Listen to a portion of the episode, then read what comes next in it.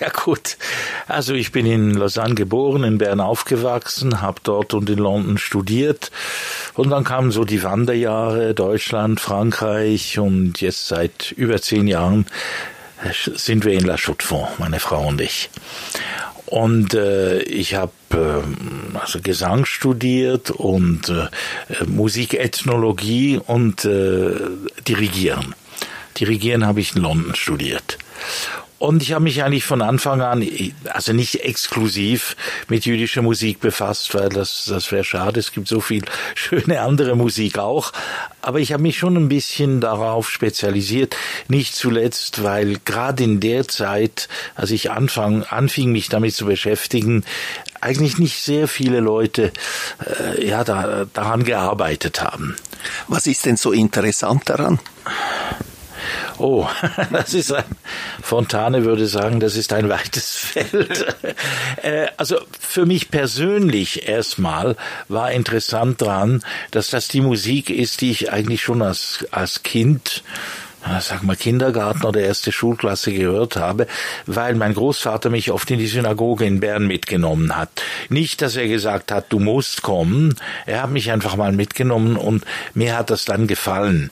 Und ich will jetzt nicht behaupten, dass ich da eine große religiöse Erleuchtung gehabt hätte, aber diese Melodien haben mich wahnsinnig beeindruckt und vor allem an den hohen Feiertagen, als dann da noch ein Männerchor sang, und erst eigentlich ziemlich später habe ich mehr über diese Melodien erfahren, habe angefangen, mich zu beschäftigen mit Lewandowski, dem Komponisten dieser Melodien.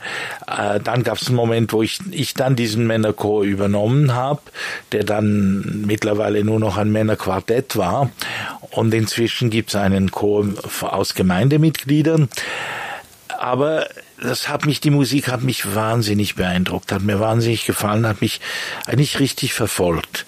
Und ich war dann sehr froh, als ich endlich Gelegenheit hatte, mich mit, mit dem Material zu befassen, also Noten zu haben von dieser Musik und äh, auch über die Hintergründe mehr zu erfahren. Ja, und das wurde dann eigentlich zu, zu Leben, zu einer der Lebensaufgaben. Äh, parallel dazu habe ich mich ja auch mit, äh, mit der, dem jiddischen Volkslied und der Klezmermusik befasst. Wie groß ist jetzt deine Sammlung? Wie bedeutend ist deine Sammlung von Synagogenkantoren? Naja, so bedeuten mit dem Wort wäre ich vor, äh, vorsichtig. Ich habe einige Originale, aber nicht sehr viele, denn die sind sehr, sehr selten zu finden. Äh, ich habe einige Chasanut-Platten, also Chasanut ist die, die Kantorenkunst, die über 100 Jahre alt sind. Aber wie gesagt, also das sind Sachen, die findet man heute mal mit Glück an einem Flohmarkt, aber es wird immer seltener und dann bei Auktionen und das kann ich mir schlicht und ergreifend nicht leisten. Aber ich habe sehr viele Überspielungen auf Langspielplatten und dann jetzt auch auf, auf CD. Und da sind schon einige erstaunliche Dokumente dabei, die, ja, wie gesagt, zum Teil über 100 Jahre alt sind und die sehr wichtige Dokumente sind, weil man ja wenig Schriftliches hat aus der Zeit und vor allem natürlich die Noten einem keinen Eindruck geben können, wie das oder einen sehr schwachen Eindruck, wie das interpretiert wurde. Jetzt müssen wir aber zuerst wissen, was ist denn die Funktion, die Aufgabe von einem Synagogenkantor? Also ein Kantor oder Chasen, wie man auf Jiddisch sagt, oder Chasan in modernem Hebräischen. Das hat also mit dem lutheranischen Kantor, wie Bach in Leipzig zum Beispiel war, überhaupt nichts zu tun. Der lutheranische Kantor ist in erster Linie Organist und Chordirigent. Ein Chasen ist ein Sänger. Der Vorsänger, der also vorne steht vor dem Toraschrank und eigentlich die ganze Liturgie singt. Er ist der Leiter der Liturgie. Ja, Leiter, er leitet eigentlich nicht viel, er singt einfach. Und äh, ich, die Gemeinde zumindest, die, die einigermaßen, relig äh, einigermaßen regelmäßig in die Synagoge kommen, kennen ja diese Liturgie und wissen, wo die Responsen kommen. Äh, wobei das also in den meisten Synagogen nicht genau äh, geregelt ist, aber man weiß so mehr oder weniger gewisse Responsen, die einfach immer gesagt werden. Denn etwas muss man wissen, das ist vielleicht die Basis von dem ganzen Thema. jüdischer Gottesdienst ist Gesang. Gesprochen wird praktisch nichts außer mal eine Schrifterklärung oder eine Predigt und das Gebet für den Landesherrn oder für die Regierung, das wird gesprochen, wird aber auch in der Landessprache gesagt. Der Rest ist hebräischer oder aramäischer Gesang. Ich möchte nochmals einen Vergleich machen zur katholischen oder äh, lutheranischen Liturgie. In der katholischen Liturgie, da steht der Priester steht davor. In der ähm, evangelischen da steht auch der Pfarrer vorne. Also es gibt so einen Chef, der sagt, wo es jetzt da lang geht. Drum habe ich gesagt, der, äh, der Kantor leitet die Liturgie. Ja, eigentlich nicht, weil neben dem Kantoren, zumindest in größeren Gemeinden, gibt es ja auch den Rabbiner. Und er ist ja eigentlich der, der, der geistliche, um dein Wort zu benutzen, Chef, der auch meistens die Schrifterklärung macht. Es kommt vor in kleineren Gemeinden, natürlich kann das in Personalunion sein. Äh, es gibt Rabbiner mit einer schönen Stimme.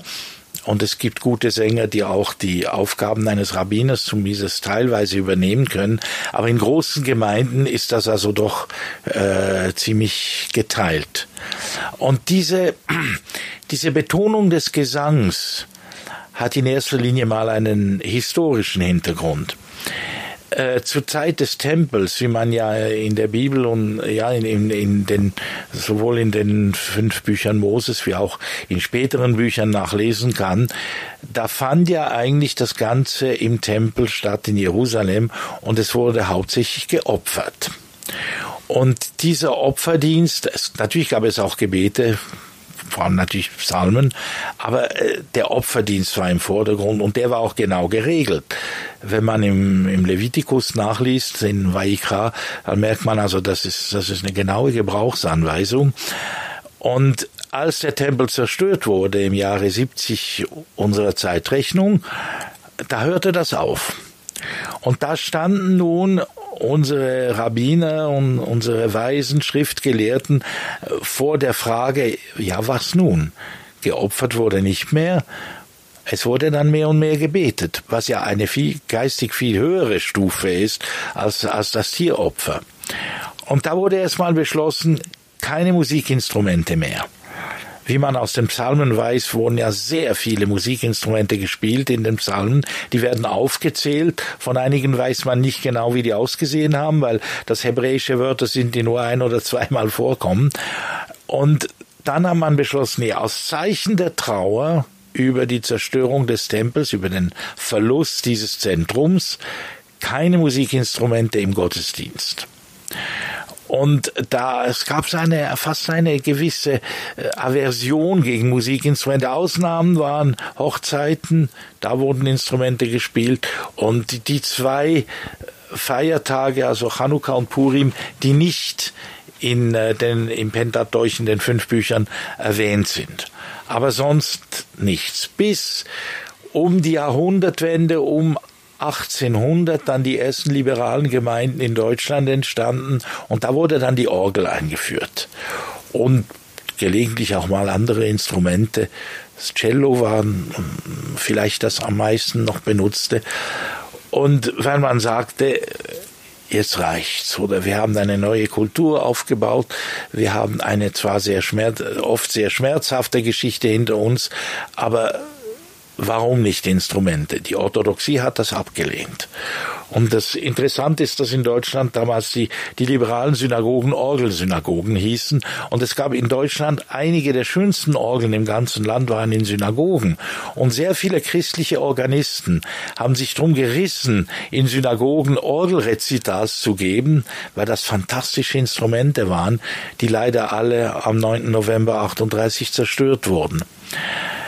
Es hat nicht mal, hat nicht auch mal Napoleon, war, war, da, da gibt es doch etwas mit Napoleon und den, äh, und den äh, Orgeln in den Synagogen.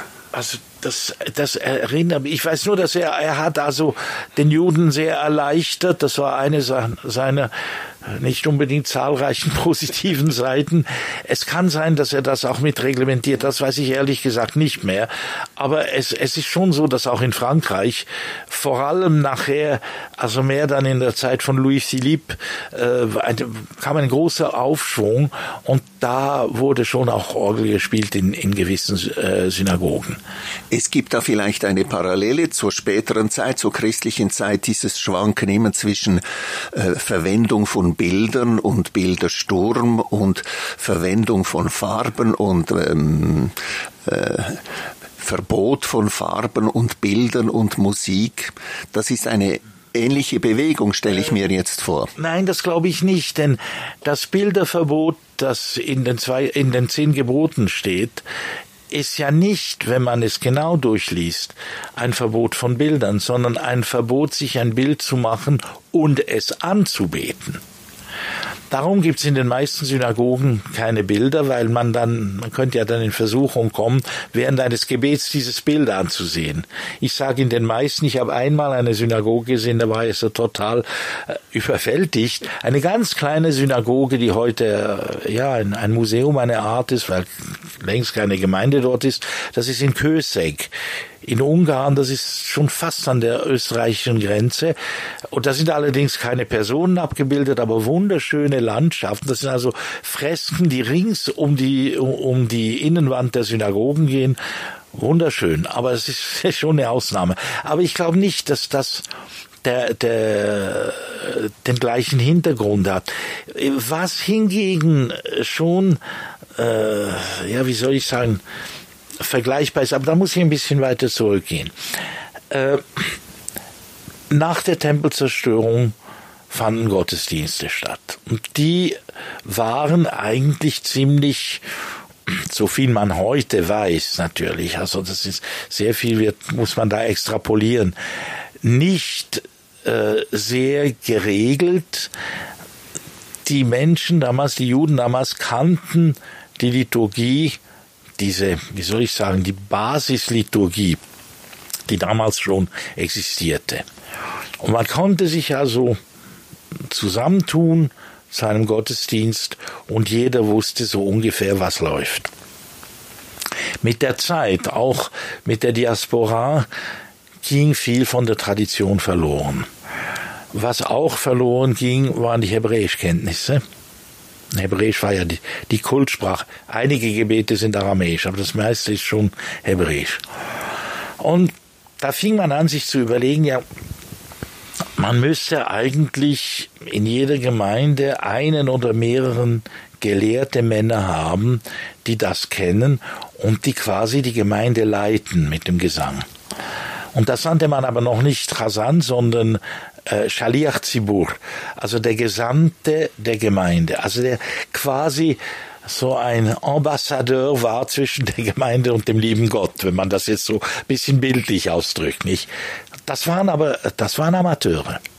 Das mussten Leute mit einem einwandfreien Lebenswandel sein. Sie mussten Hebräisch kennen, sie mussten sich in der Religion auskennen, also da konnte nicht jeder einfach äh, sich hinstellen. Und was ein weiterer Grund war, in der Zeit, also ich spreche jetzt vom Mittelalter, vom früheren Mittelalter, entstanden sehr viele Piutim. Das sind religiöse Gedichte. Und die sind zum Teil äh, sogar heute, also für einen Theologen, der, was weiß ich, sechs Semester Hebräisch gemacht hat, sehr schwer verständlich. Das ist ganz, ganz hohe, schwierige Literatur. Und das konnte einfach nicht jeder verstehen. Aber man, die, die, Geistlichkeit hat beschlossen, wenn ein Gemeindemitglied sich diesen Shaliach Zibur anhört, mit Andacht, mit Kavana, wie das auf Hebräisch heißt, Kavone auf Jiddisch, dann hat er seine Pflicht getan. Und dann kam aber doch bald der Moment, wo diese, diese, sag jetzt mal Amateurkantoren einfach auch überfordert waren. Und dann fing man an, professionelle Kantoren äh, zu engagieren, würde man heute sagen. Chasanim, Chasonim auf Jiddisch. Und das äh, ging zum Teil nicht ohne Schwierigkeiten, weil es da sehr bald einen Konflikt gab zwischen Rabbiner und Kantor. weil viele Rabbiner Angst hatten, ja, das sind ja professionelle Sänger, zum Teil mit fast fantastischen Stimmen, die lenken die Gemeinde ab was meiner Ansicht nach ein totaler Fehlschluss ist. Äh, ich glaube, wenn jemand falsch singt und, und, und eine hässliche Stimme hat, lenkt er die Gemeinde wahrscheinlich noch viel mehr ab. Vor allem verwirrt er sie. Wenn jemand schön singt, kann er Gefühle erwecken und im Gegenteil die Andacht erheben.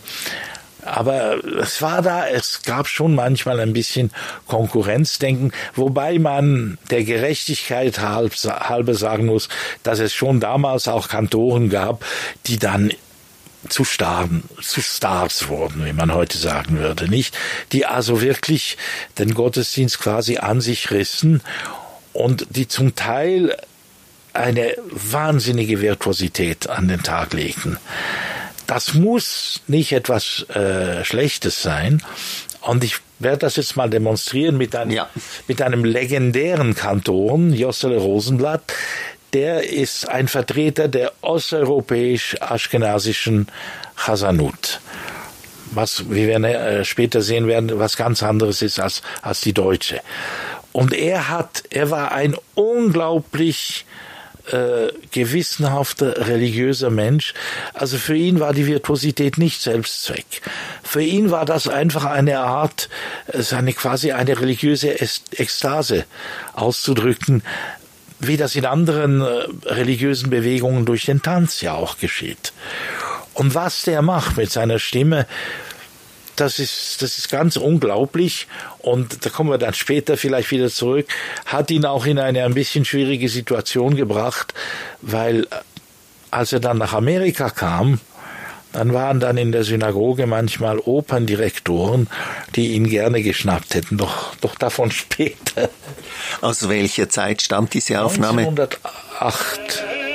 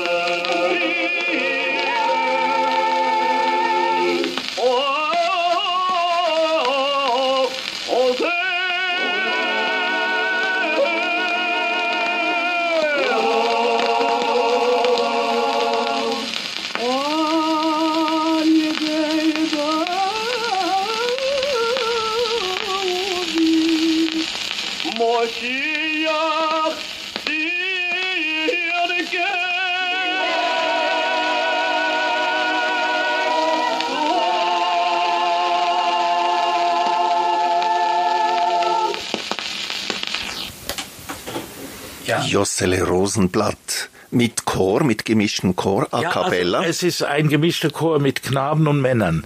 Also Frauen wurden in der Orthodoxie nicht akzeptiert als Sängerin. Ich muss mich korrigieren, die Aufnahme stammt von 1916. Ich habe es mit einer anderen verwechselt. Das ist auch schon über 100 Jahre. Und was ist jetzt daran, äh, du hast gesagt, das ist typisch osteuropäisch. Ja, also diese ganze äh, ja sehr sehr weit geführte Virtuosität, diese Koloraturen, das findet man dann in der in der deutschen, in der westaschkenasischen äh, äh, Chasanut nicht. Das ist ein, ein ganz, im Gegenteil, das haben die deutschen Juden abgelehnt. Das ist eine, eine Einstellungs-, eine Mentalitätsfrage auch, äh, die, diese, die, das ist ja Musik, die auch sehr stark beeinflusst ist von osteuropäischen, sogar von kaukasischen Elementen. Das würde jetzt zu weit gehen. Das Aber eben die, diese Musik, die fällt nicht einfach vom Himmel, die ist beeinflusst von der Umgebung, von der kulturellen Umgebung, in der sie entsteht, von die, den Ländern. Ja, die ist wie jede echte synagogale Musik. Also ich sage das jetzt im Gegensatz zu gewissen äh, zeitgenössischen Kompositionen in Amerika zum Beispiel, die überhaupt keine jüdischen Elemente mehr haben. Es ist eine Mischung zwischen jüdischer Tradition und Umgebung. Und die Tatsache, dass, ja, wie soll ich sagen, dass so gesungen wurde und dass solche vokale Karrieren gemacht wurden, denn Rosenblatt war ein Star, wie gesagt.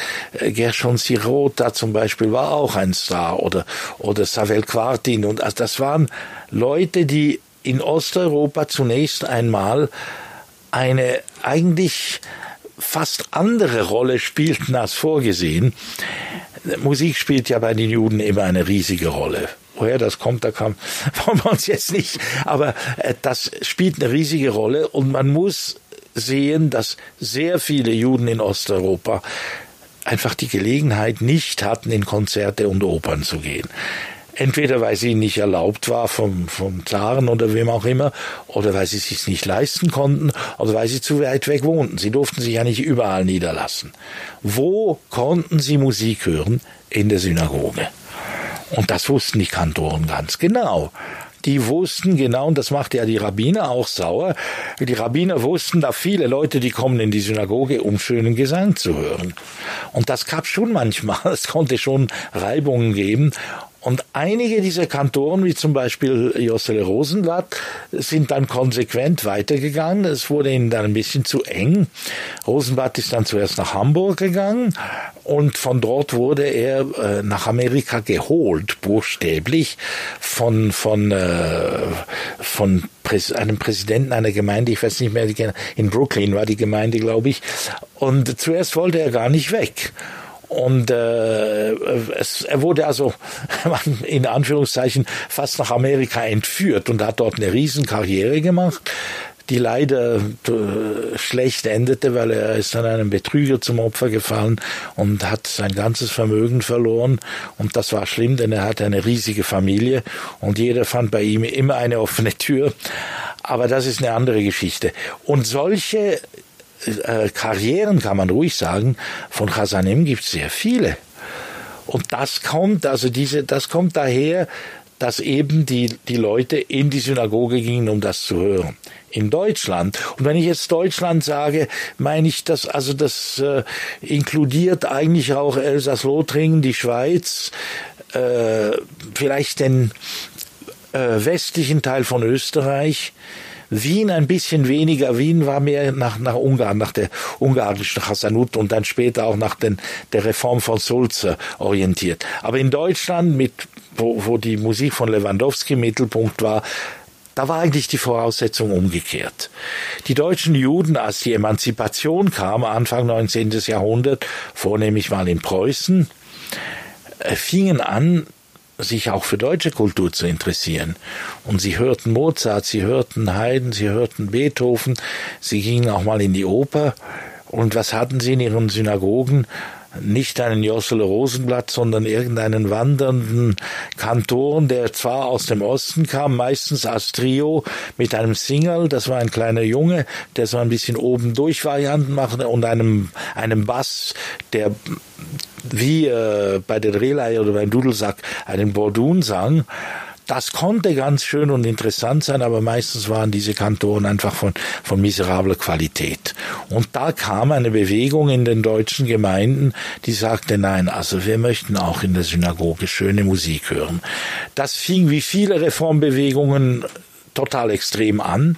Also es gab dann eine Gemeinde, wo äh, der ganze, die ganze Liturgie auf Musik von Bach gesungen wurde mit, äh, mit hebräischen Texten.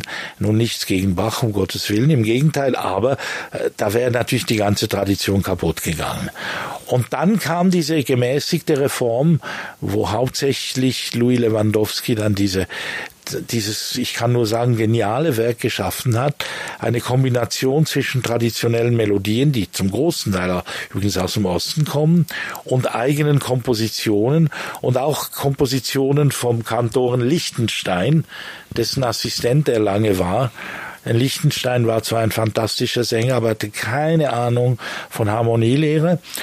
Und Lewandowski hat erst einmal diese Sachen harmonisiert und hat vor allem den Chor geleitet. Er hat nicht gesungen. Und heute, wenn man seine Werke durchsieht, ist es sehr schwer festzustellen, was ist traditionell, was ist von Liechtenstein, was ist von ihm. Aber das ist egal. Das Resultat ist einfach ganz fantastisch. Und da hast du uns auch ein Beispiel parat ja. gemacht von Louis Lewandowski. Äh, das wollte ich eigentlich später bringen. Ah, was, was, was hast du jetzt? Also ich, hab, ich wollte dann nochmal auf, auf Osteuropa ah, zurückkommen. Ah, ja. Aber äh, um bei, bei Lewandowski zu bleiben, er hat also wirklich ein, ein Werk geschaffen, das den, die Liturgie des ganzen Jahres reformiert hat. Und das wirklich, man kann sagen, in deutschen Landen bis 1938 praktisch überall noch praktiziert wurde. Und seine Musik wurde dann in den Emigrationsländern, in den verschonten Ländern weitergespielt. Und zum großen Teil kann man zum Beispiel in Bern, kann man noch sehr viel Lewandowski hören. Und ich werde aber näher auf ihn zurückkommen nachher, wenn wir dann mehr auf den Westen, also mir ging es jetzt einfach um den Gegensatz erstmal. Was ich zuerst noch zeigen möchte im Osten, ist eben, weil du hast äh, von der Beeinflussung der Umgebung gesprochen. Und da gibt es ein total verblüffendes Beispiel von einem äh, Kantor namens Savel Quartin, äh, der übrigens in mancher Beziehung, also vor allem in einer Beziehung auch eine Ausnahme war, ein großer Teil der Kantoren waren Tenöre, er war ein Bariton. Und er war hauptsächlich in, in Wien aktiv, war also auch ein bisschen von der, von der Liturgiereform von Sulze beeinflusst, die westlicher war als die von Lewandowski. Das merkt man aber in diesem Stück nicht. Dieses Stück ist im Grunde genommen eine rumänische Doina. Was ist eine Doina? Also eine Doina ist das Klagelied ursprünglich eines Hirten, der ein Schäfchen verloren hat. Und wenn nach der Doina ein fröhlicher Tanz kommt, dann weiß man, aha, er hat's wieder gefunden. Nee. Und diese Doina ist eine improvisierte, meist ein bisschen klagende Melodie mit Instrumenten, die einfach nur Akkorde spielen, liegende Akkorde. Die Deuner kann auf der Geige gespielt werden und auf der Panflöte zum Beispiel. Ja, ich muss sagen, ich rede jetzt von einer rumänischen Deuner. Deuner ist eine rumänische Form. Und was jetzt Quadin macht, er singt eigentlich die Stimme des führenden Instrumentes in improvisatorischer Form und der Chor spielt die Rolle der Instrumente, die einfach akkordisch singen. Das hören wir uns an.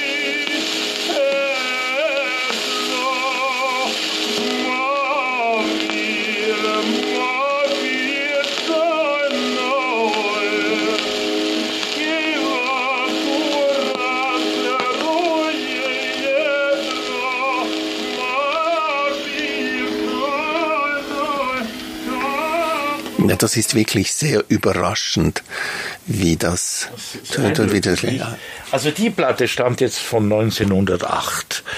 Äh, ich entschuldige mich für all die Kratzer, aber man muss schon froh sein, wenn man die, die Aufnahmen findet. Und die sind natürlich durch einiges gegangen und nicht immer sehr sorgfältig behandelt worden von den früheren Besitzern. Vor allem sehr lang mit schweren Tonköpfen und Metallnadeln abgespielt und das ist natürlich äh, nicht unbedingt Balsam für die Platte. Und das zeigt sehr schön den lokalen Einfluss auf die synagogale Musik. Ja, das ist klar. Ob schon, äh, also die Aufnahme ist in Wien im, in der Synagoge, die damals Kaiserin Elisabeth Tempel hieß, entstanden. Und äh, klar, äh, er hat das einfach rübergebracht nach Wien, wobei man also natürlich wissen muss, Wien war schon damals ein Schmelztiegel. Also ein großer Teil der Wiener Juden kamen aus dem Osten. Jetzt müssen wir noch einen Namen nochmals erwähnen, den du schon erwähnt hast, Salomon Sulzer, der kam aus Hohenems im Richtig, ja. Vorarlberg und war dann in Wien eine wichtige Figur. Was war so wichtig an diesem Salomon Sulzer? Salomon Sulzer war der erste, der eine Reform der Liturgie gewagt hat, sage ich jetzt mal bewusst. Er ist einfach bedeutend weniger weit gegangen als Lewandowski. Das heißt, er war wirklich der Wiener Klassiker. Er war ein Freund von Schubert. Schubert hat für ihn Psalm 92 auf Hebräisch vertont für Bariton, Solo und Männerchor. Äh, Salomon Sulzer muss eine fantastische Stimme gehabt haben, laut äh, zeitgenössischen äh, Berichten. Äh, gerade eben Schubert hat ihn sehr geschätzt. Und seine, wie soll ich sagen, seine Kompositionen und Arrangements sind viel klassischer, viel weniger östlich als die von Lewandowski waren aber Pionierarbeit und Lewandowski hat sich erst entschlossen, seine Liturgie zu schreiben, nachdem er die Werke von Sulzer gekannt hat. Also man, man, da ist schon ein roter Faden, das ist ganz klar.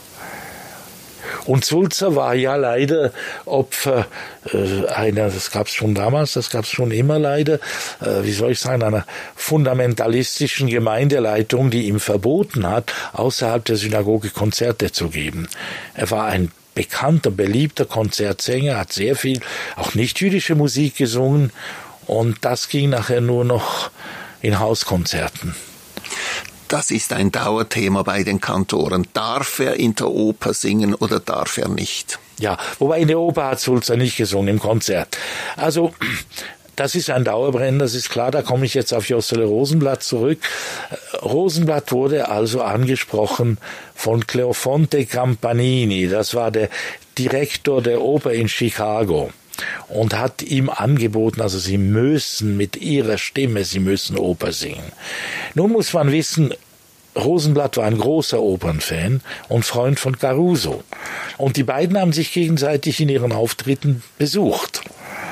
Aber Oper lieben, in die Oper gehen und selber auf der Bühne stehen, das ist ein Unterschied. Und Rosenblatt war ein sehr religiöser Jude, er wäre also zum Beispiel auch nie am, am Schabbat in die Oper gegangen. Und auf der Bühne er hätte sich verkleiden müssen. Das ist nicht erlaubt. Er hätte, da der Tenor ja meistens der Liebhaber ist, hätte er eine Frau in die Arme nehmen müssen, die nicht seine eigene Frau ist. Auch tabu. Also er, er hat das, es war für ihn nicht vereinbar mit seinem Auftrag, aber er, er hat, es, es gibt ein, ein, ein Zeugnis von ihm, wo er sagt, er hat schlaflose Nächte gehabt, er hat lange mit sich gekämpft und hat dann aber also hat dann Nein gesagt. Und dann kam Campanini nochmal und hat gesagt, ich habe einen tollen Vorschlag für Sie. La Juive von Fromental Halevi. Das Thema ist jüdisch. Der Tenor ist nicht der Liebhaber, sondern der Vater des Soprans. Und ich habe sogar eine jüdische Sopranistin für Sie gefunden, Rosa Reiser, die wirklich eine ganz tolle Sängerin war. Aber das ging nicht. Und tragischerweise, und das, das finde ich etwas vom, vom Verrücktesten, er ist dann einem Betrüger zum Opfer gefallen und um finanziell zu überleben, muss er dann im Vaudeville auftreten und hat dort jiddische Volkslieder gesungen. Aber er brauchte sich nicht zu verkleiden. Er kam im, im, im langen schwarzen Mantel und, und mit, mit, den, mit Sternlocken und allem. Und vor ihm kam ein dressierter Hund und nach ihm kam ein Jongleur. Also es muss für ihn schon sehr, sehr schwer ge gewesen sein. Andere Kantoren hatten da weniger Hemmungen, die sangen ja, in ja. der Oper. Ja, ja. Also es gibt auch Kantoren, die bereit waren, äh, Arien auf Schallplatte aufzunehmen, aber nicht auf die Bühne zu gehen. Äh, Gershon Sirota gehört zu denen. Und äh, also mir kommen sofort zwei Namen, ja, zwei Namen in den Sinn. Jan Pierce und Richard Tucker, die beide große Opernsänger waren und beides übrigens Lieblingstenöre von Toscanini. Muss auch, ja, keine schlechte Referenz ist. Und mit dem Unterschied, dass also äh, Tucker war ziemlich liberal. Der hat also auch um, die, die berühmten Samstagnachmittagsmatineen der Metropolitan hat er gerne gesungen. Pierce hat sich da immer geweigert, hat auch nie am Freitagabend gesungen. Aber sie waren beide sehr, sehr berühmt, vor allem in Amerika als Opernsänger, haben aber, wenn Feiertage waren, dann immer wieder als Kantoren in der Synagoge gesungen. Dann gab es noch ein anderes ziemlich extremes Beispiel, das ist Moishe Euscher. Der kam dann äh, ganz aus der ostjüdischen Tradition, der war äh, vor allem äh, ein Sänger von jiddischen Liedern und Filmschauspieler, hat sehr viele jiddische Filme gemacht mit Hauptrollen, wo er gespielt und gesungen hat, war viel im Showbusiness tätig hat aber weiterhin in der Synagoge gesungen, im osteuropäischen Stil übrigens. Und dem ist dann mal das Missgeschick passiert, dass er am Vorabend von Yom Kippur, als er in die Synagoge ging und Kol Nidre singen wollte, da fand er ein Pikett von ultraorthodoxen vor der Synagoge und er wurde nicht reingelassen und ein anderer Kantor wurde eingeschleust, weil man ihn nicht singen lassen wollte, weil er Showbusiness machte. Nicht? Also dieser Konflikt einerseits war war eine ein Zusammenhang da, andererseits zum Teil ziemlich harte Konflikte. Wir hören ein nächstes Beispiel. Was hast du für uns vorgesehen? Ja, also da habe ich jetzt etwas äh, ziemlich auch mit, mit sehr tiefer historischer Bedeutung. Wenn ich sage, dass der Sänger Manfred Lewandowski heißt, es war tatsächlich der Großneffe des Komponisten.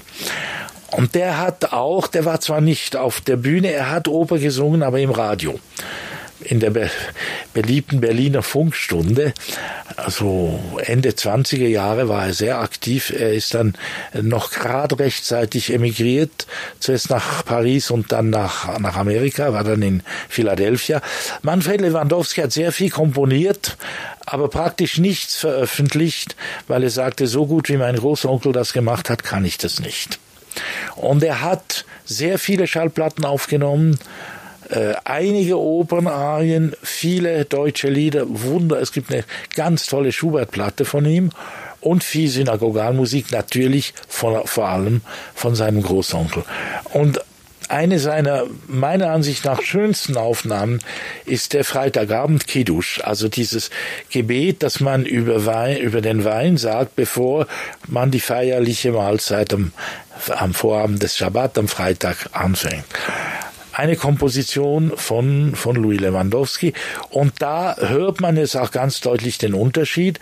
Es ist zwar weiterhin sehr emotional, es sind Verzierungen drin, aber es ist keineswegs dieses extrem virtuose, koloraturreiche Singen, das man aus Osteuropa kennt, weil das einfach auch nicht dem Musikbewusstsein und Musikverständnis der Gemeinden und des Publikums im westlichen Teil der aschkenasischen Welt, also in der, vor allem in der deutschsprachigen Welt, bis zu einem gewissen Grade auch in, in Frankreich äh, erwartet hatten. In Frankreich kam dann als Fremdeinfluss in Anführungsstrichen die Grande Opera, die sich da manchmal ein bisschen in die Synagoge eingeschlichen hat. Aber bei Lewandowski ist es nun wirklich purer jäckischer Gesang. Jäckisch, der Ausdruck bedeutet, das entspricht genau dem deutschen Juden.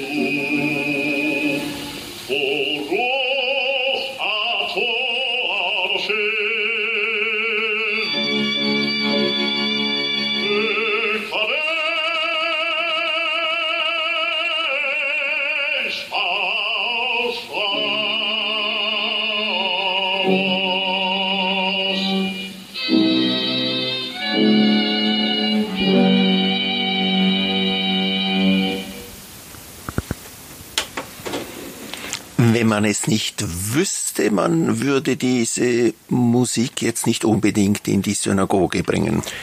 Ja, also äh, streng genommen, doch, man singt das auch in der Synagoge, aber es ist hauptsächlich. Also ich meine nur von der Melodie, vom, ja, vom Text her. Es ist ein, ein Gebet, das man auch zu Hause singt, aber es wird auch in der Synagoge am Schluss des Gottesdienstes gesungen. Ja, äh, das, da spielst du jetzt wahrscheinlich, ohne es zu wissen, ein bisschen den Advokaten des Teufels, weil das ja leider von sehr vielen äh, von sehr vielen Juden heute äh, behauptet wird. Äh, es ist für viele ein Grund, die, die Musik von Lewandowski abzulehnen, weil sie sagen, äh, das, ja, das, das ist, das ist Mendelssohn, das ist Schumann. Aber das stimmt nur bedingt. Das war ja die Idee. Die Melodien, gut, das ist vielleicht noch eine der westlichsten Melodien. Aber auch die Art, wie er es singt, das ist pure Chasanut. Wenn Sie diese Noten einem Opernsänger geben würden, der nichts mit Judentum zu tun hat, der würde das ganz anders singen. Das ist überhaupt keine, keine Frage. Er könnte es vielleicht, wenn er x-mal in der Synagoge war und viele Kantoren gehört hat, könnte er sich vielleicht diesen Stil aneignen aber nicht so, so, so wie das Manfred Lewandowski macht, das ist, das ist so großartig. Aber es ist heute ein Problem. Äh, ich, ich kämpfe viel für die Musik Lewandowskis. Ich habe sogar einen Verein gegründet und, und ein Orchester. Da komme ich nachher vielleicht noch drauf zurück. Äh, diese Ihr kennt das ja auch in der christlichen Kirche, die neuen Kirchengesangbücher. Die Leute, die sagen, diese Choräle sind veraltet, ja, ja, ja. Äh, gute Musik veraltet nie. Ich meine, ich glaube nicht, dass eine Matthäus-Passion je veraltet sein wird oder, oder eine G-Moll-Symphonie von Mozart. Aber äh, natürlich muss man immer wieder erneuern, aber nicht indem man einfach alles ablehnt. Und dies, diese Musik hat eine ungeheure Kraft und das andere ist, was zum Teil als Ersatz geboten wird, ist einfach ist eine Katastrophe. Da kommen in die Synagoge Melodien aus USA und aus Israel, die modern sein wollen und einfach Gassenhauer sind und die auch nichts mehr mit der Tradition zu tun haben. Und das ist einfach schade, denn das war ja eben das Gleiche war war schon 1800 so. Die Leute, die sagten, wir singen Bach-Choräle zu hebräischen Texten und die dann zum Glück Leute äh, von Leuten abgelöst wurden, die sagten, nein, wir übernehmen das Wertvolle aus unserer Tradition und gießen es in eine neue Form. Nochmals zur, du hast es jetzt schon erwähnt, die Gesänge in der christlichen äh, Tradition, in den christlichen Kirchen. Wir haben da schon mal ganz früher vorher davon gesprochen, vom gregorianischen Gesang. Und da gibt es auch eine Beziehung zur synagogalen Musik. Welche denn? Auf jeden Fall. Also, man nimmt an, das, das ist alles natürlich sehr ist weit zurück. Ja, nee, uns ist, ja, uns ist hypothetisch, aber die Anhaltspunkte sind schon sehr stark. Also man nimmt an, dass die Gregorianik aufbaut auf Resten der Tempeltradition, also dass das quasi ein bisschen Dokumente sind aus weit vergangener Zeit. Dazu kann man beobachten, dass die gregorianischen, die Modi, also was man jetzt ein bisschen vereinfacht Tonarten nennen würde, dass man ähnliche, zum Teil sogar identische Modi findet, sowohl in alter jüdischer Musik wie in arabischer Musik. Also ist da schon noch ein gemeinsamer Kern aus der Vergangenheit vorhanden. Viel mehr wissen wir nicht. Also das ist ja immer Musik, die gesungene Texte sind, die Psalmen sind. Ja, Psalmen unter anderem. Natürlich, die Psalmen eignen sich zum zum Singen am besten. Vor allem, wenn es dann noch anfängt mit singendem Herrn ein neues Lied, das drängt sich ja dann fast auf. Und was in den Psalmen natürlich auch oft erwähnt ist, das habe ich schon gesagt, sind die Instrumente. Und im Zusammenhang mit eben mit dieser dieser Arbeit für Lewandowski, die ich mache. Ich habe dann mal die verrückte Idee gehabt vor, ach du meine Güte, das ist ja schon über 30 Jahre her. Naja, äh, was wäre gewesen, wenn Lewandowski ein Orchester zur Verfügung gehabt hätte? Er hat zwar Kammermusik geschrieben, aber nicht für, nichts für Orchester. Und ich habe mal angefangen, einige seiner Orgelbegleitungen zu orchestrieren. Und auch einige seiner, er hat viel für Orgelsolo, Harmoniumsolo, auch Klaviersolo geschrieben daraus Suiten zu machen für Orchester. Für, aber für ein Orchester, das also der Zeit entspricht. Also wirklich eine, eine ganz klassische Besetzung. Und äh, einige der Stücke für Chor und Orchester sind vor kurzem äh, in Bern bei Müller und Schade veröffentlicht worden. Ich habe noch mehr Auflage. Und auch die Suiten sind zum Teil veröffentlicht. Die sind noch bei Pan veröffentlicht, äh, das jetzt in Kassel ist. Früher war das ja in Zürich.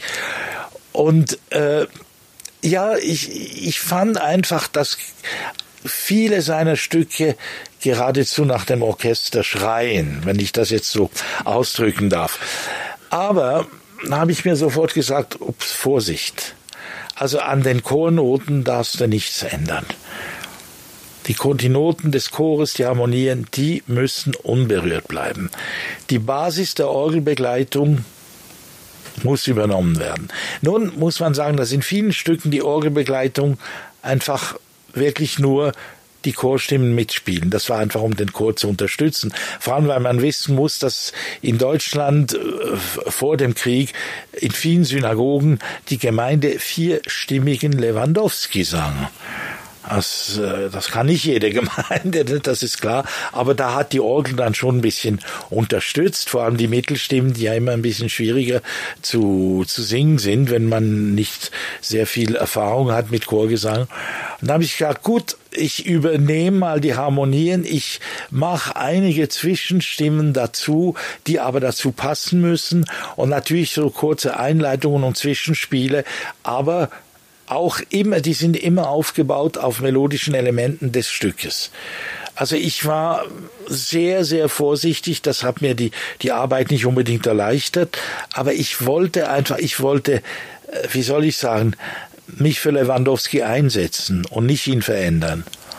Das hat mir sehr am Herzen gelegen und wir können uns ein Beispiel anhören. Da hören Sie also ein kurzes Orchestervorspiel, auch ein, ein kurzes Zwischenspiel, aber es ist, es bleibt alles im, im Geist des Stücks. Und der Kantor ist? Ja, meine Wenigkeit. Eben, ich habe gesagt, vor 30 Jahren, damals hatte ich noch Stimme. Darum konnte ich mir das erlauben.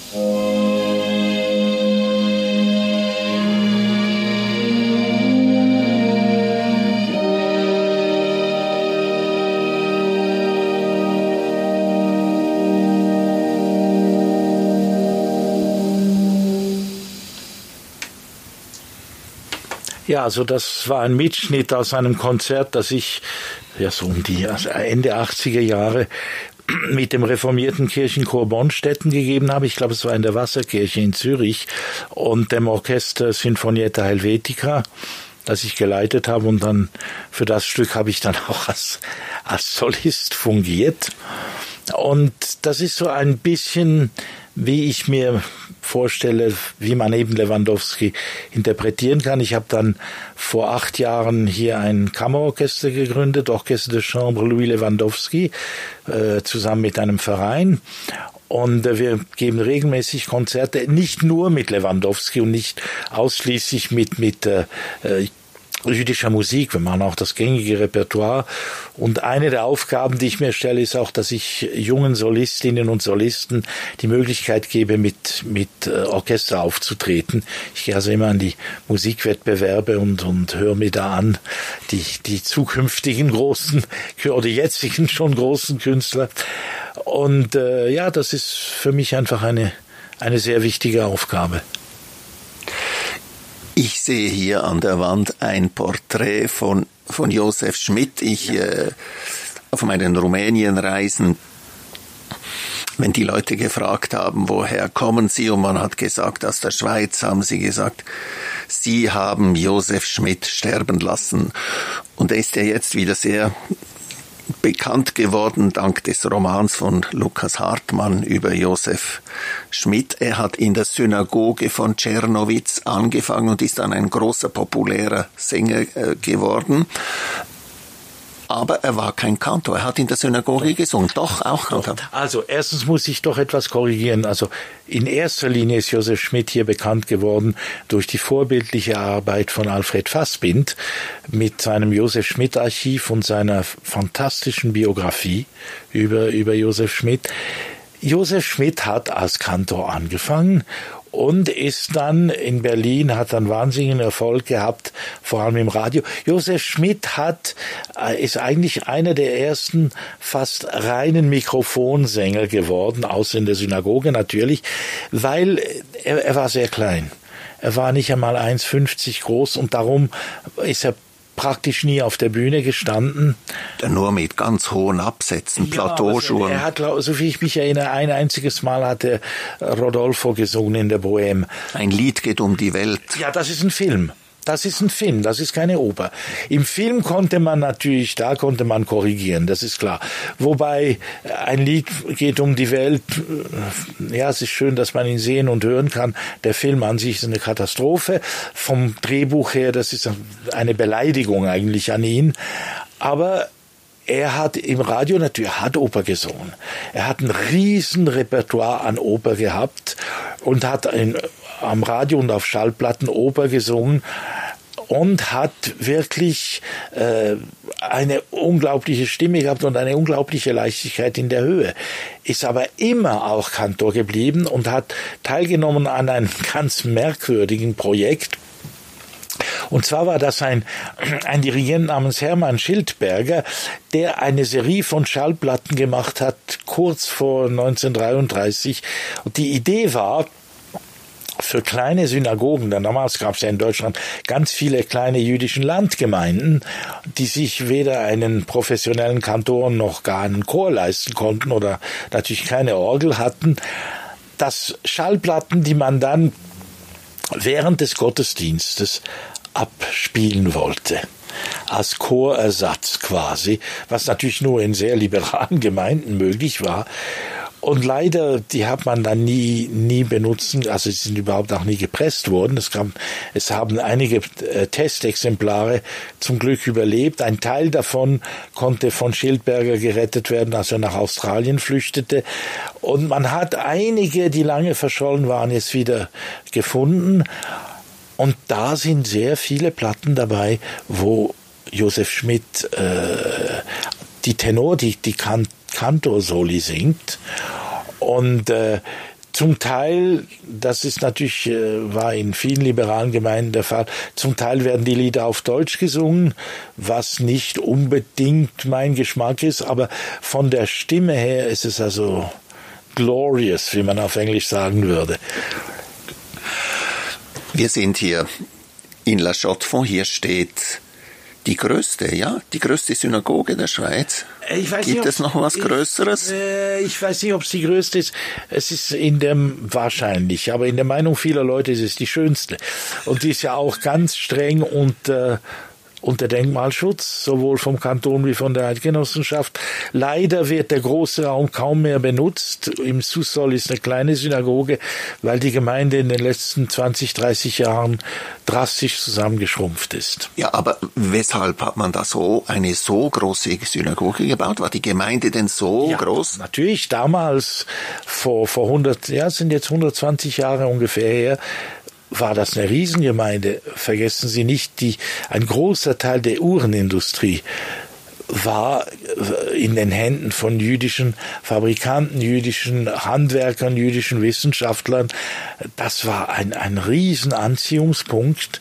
Und die, die jüdische Gemeinde, die damalige, hat ja auch den, den Aufschwung von, von La Chaux-de-Fonds mit, sehr aktiv mitgetragen, auch das kulturelle Leben. Äh, noch der Club 44 oder die Salle de la Musique wurden sehr viel von Gemeinde mit, von jüdischen Gemeindemitgliedern mitgetragen und mitfinanziert. Und die Oper, das Gebäude, ein Miniatur Mailänder Skala. Ja, also es ist keine, keine Oper. Also Oper wäre sie nicht zu benutzen, es ist zu klein. Aber als Raum gleich. Ist, ja, nee, es ist ein Theater. Es ist ein richtiges Goldoni-Theater, das sehr viel benutzt wird für Sprechtheater, auch zum Teil für ganz kleine musikalische Besetzungen. Also die Oper ist das Einzige, was wir hier oben nicht haben. Aber äh, und dann ist die Gemeinde durch die Uhrenkrise natürlich sehr drastisch zusammengeschrumpft. Die Leute sind nach, nach Basel, nach Biel, nach Bern und so weiter, wobei Biel auch Riesenprobleme hat im Moment. Aber es bleibt natürlich ein wunderschönes Gebäude, auch akustisch. Und ich habe mit meinem Orchester schon mehrmals dort Konzerte gegeben. Und ich muss sagen, die, äh, die Bevölkerung von La Chaux-de-Fonds hat eine sehr starke Bindung zu dieser Synagoge. Das waren Konzerte, die immer voll waren. Es sollte einfach nicht im Winter sein, weil es ist zu kalt da drin. Ja, also die sind, wir haben einmal im November gespielt. Die Generalprobe hat mit 14 Grad begonnen. Ich kann mich erinnern, wie die Bläser versucht haben zu stimmen. Es war grauenhaft. Äh, ich habe dann also offiziell hätten wir ja in weißem Hemd und äh, also schwarzem Rock, schwarze Hose und so weiter. Und ich habe gesagt, also Leute, ihr dürft einen Pullover anziehen, ich werde es auch tun. Als das Konzert begann, hatten wir immerhin 17 Grad. Das Problem ist die hohe Kuppel. Da geht die ganze Heißluft geht erstmal dorthin und es ist so wahnsinnig teuer, die Synagoge zu heizen, dass ich gebeten wurde, wenn wir wieder ein Konzert machen, doch vielleicht so ab Mai, ja. Das haben wir dann auch gemacht. François Lilienfeld, ganz herzlichen Dank. Es war mir eine Freude.